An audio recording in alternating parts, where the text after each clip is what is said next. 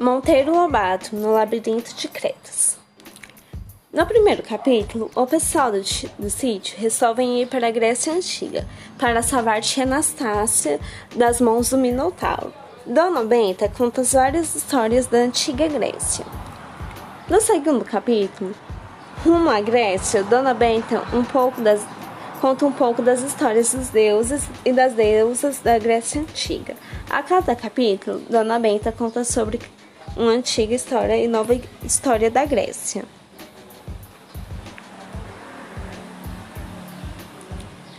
Uma das maravilhas da escrita do Monteiro Lobato em Sítio do Pica-Pau Amarelo é que ele trata dos assuntos mais variados das ciências. Em O Minotauro, A Caminho da Grécia, os personagens discutem a influência da Grécia na nossa linguagem. Dão exemplos geotérica, fala, influência, arquitetura. No caminho vem um peixe voador, discute, discutem sobre a biologia e a física. É uma das coisas lindas de se ler nessa divulgação científica.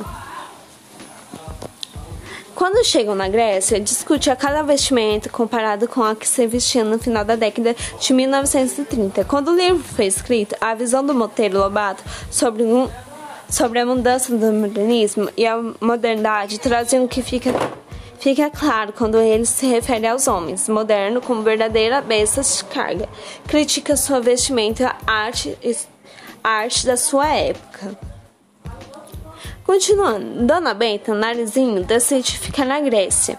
De na Grécia de Pérez, enquanto Emília, Pedrinho e Visconde vão em busca de Tia Anastácia. No capítulo 10, chega na idade heróica da Grécia, cheia de mitologias.